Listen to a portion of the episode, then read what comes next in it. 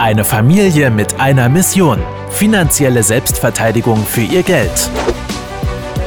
Herzlich willkommen zu einer neuen Folge des Podcasts Die Geldrevolution mit Klaus und Philipp Roppel.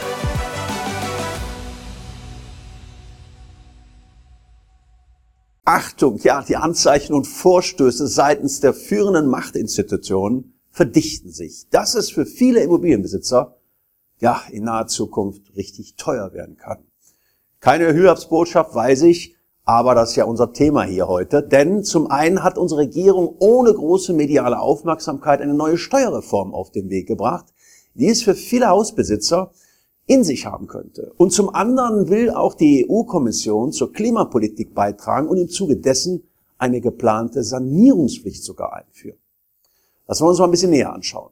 Doch der Reihe nach. Fakt ist, dass bereits im letzten Jahr im Zuge der Bundestagswahl und der kontroversen Diskussionen rund um die Berliner Enteignungsbestrebungen ja, die Situation auf den deutschen Wohnungsmärkten mehr als denn je angespannt bleibt. Hinzu gesellt sich wohl in den nächsten Jahren noch der bereits erwähnte Vorstoß einer sogenannten Sanierungspflicht, die für viele Hauseigentümer richtig teuer werden kann.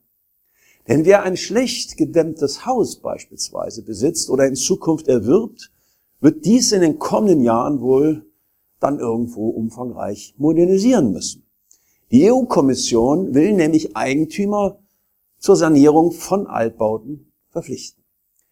Denn bis 2050 sollen sämtliche Gebäude in der EU klimaneutral sein, so zumindest die Planung. Und genau für dieses Zielvorhaben will die EU ihre Mitgliedsländer eben dazu verpflichten, sogenannte Mindeststandards, die sogenannten Effizienzklassen durchzusetzen.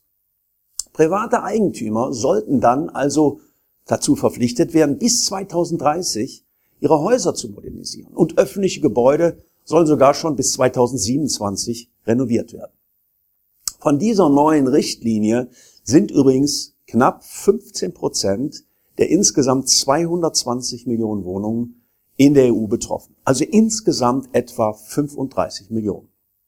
Denn der Gebäudesektor ist neben der Energiewirtschaft, der Industrie und dem Verkehr ein Bereich, der dem Klima wohl am meisten schadet, da nun mal für Heizen und gerade auch die Warmwasserversorgung entsprechend Energie natürlich benötigt wird. Und eben jene Energie wird bisher ja noch überwiegend aus fossilen Brennstoffen erzeugt.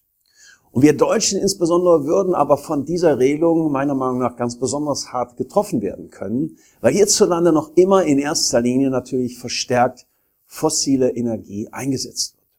Fast die Hälfte aller Heizung wird mit Erdgas, Erdgas betrieben und knapp einem Drittel der Anlagen wird sogar ja noch Öl verbrannt. Kein Wunder also, dass bereits der Eigentümerverband Haus und Grund nach unseren Recherchen scharfe Kritik an der geplanten Richtlinie ausgeübt hat. Denn für Millionen Gebäude in Europa würde das de facto natürlich auch nicht nur teuer werden, sondern vielleicht sogar das Ausbedeuten. Hierzulande sind nach Schätzungen des Verbandes wohl etwa drei Millionen Häuser betroffen, die in zwei Stufen ab 2030 und 2033 nicht mehr genutzt werden dürfen. Denn fast ein Drittel der Wohnhäuser in Deutschland gehört zu den schlechtesten Effizienzklassen überhaupt. Doch eine der größten Herausforderungen in diesem Zusammenhang wird wohl auch eben die Verfügbarkeit von Fachkräften sein, die diese Immobilien dann auch sanieren sollen. Bereits heute fehlen an jener Ecke Handwerker, die in der Lage sind, solche Sanierungsarbeiten überhaupt ja entsprechend professionell vorzunehmen und umzusetzen. Unabhängig davon steht, wie bereits eingangs erwähnt, beim Thema Immobilien hierzulande eine neue Steuerreform mit in den Startlöchern, denn mit dem 1. Januar 2022 beginnt die Feststellung der neuen Grundsteuer. Und diese betrifft Grundbesitzer und Eigentümer von Häusern und Wohnungen. Wer also nun ein Grundstück oder ein Haus sein eigen nennt, muss als Konsequenz natürlich aus dieser Grundsteuerreform auch in wenigen Monaten dann auch tätig werden. Millionen von Grundstücken und Gebäuden müssen demnach neu bewertet werden, damit 2025 auch die Berechnungen auf neue Grundlagen erfolgen können.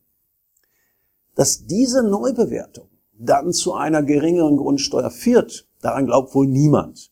Denn für den Fiskus ist diese Steuer natürlich eine verlässliche und natürlich auch lukrative Einnahmequelle. Allein in den letzten Jahren bewegten sich die Grundsteuereinnahmen, Achtung, bei rund 15 Milliarden Euro. Eine entsprechende Erhöhung der Grundsteuer kann aber am Ende auch natürlich auf die Mieter umgelegt werden, wenn eine entsprechende Klausel im Mietvertrag da enthalten ist. Alles in allem wird sich durch dieses Vorhaben der deutsche Wohnungsmarkt äh, meiner Meinung nach keineswegs normalisieren, sondern weiterhin natürlich auch für kontroverse Diskussionen, insbesondere natürlich auch unter Investoren und Anlegern sorgen. Vielen Dank, dass Sie heute wieder mit dabei waren. Wenn Ihnen gefallen hat, was Sie gehört haben und Sie wissen wollen, ob wir auch Ihnen beim Aufbau und Schutz des eigenen Vermögens helfen können, dann besuchen Sie www.klaus-roppel.de/podcast und buchen Sie einen Termin zum kostenfreien Erstgespräch www.klaus-roppel.de/podcast. Die Veröffentlichung dieser Podcast-Folge der Geldrevolution richtet sich an Privatanleger, Selbstständige und Unternehmer. Im rechtlichen Sinne handelt es sich hierbei um eine Werbemitteilung und die wiedergegebenen Informationen sowie geäußerten Meinungen wurden mit großer Sorgfalt recherchiert. Die enthaltenen Informationen und Einschätzungen stellen keine individuelle Anlageberatung oder sonstige Empfehlung dar. Im Wandel der Zeit sind historische Wertentwicklungen kein Hinweis für zukünftige Renditen oder Ergebnisse. Die in dieser Podcast-Folge enthaltenen Inhalte im Rahmen der Finanzbildung dürfen ohne schriftliche Zustimmung unsererseits nicht weitergegeben und verwendet werden.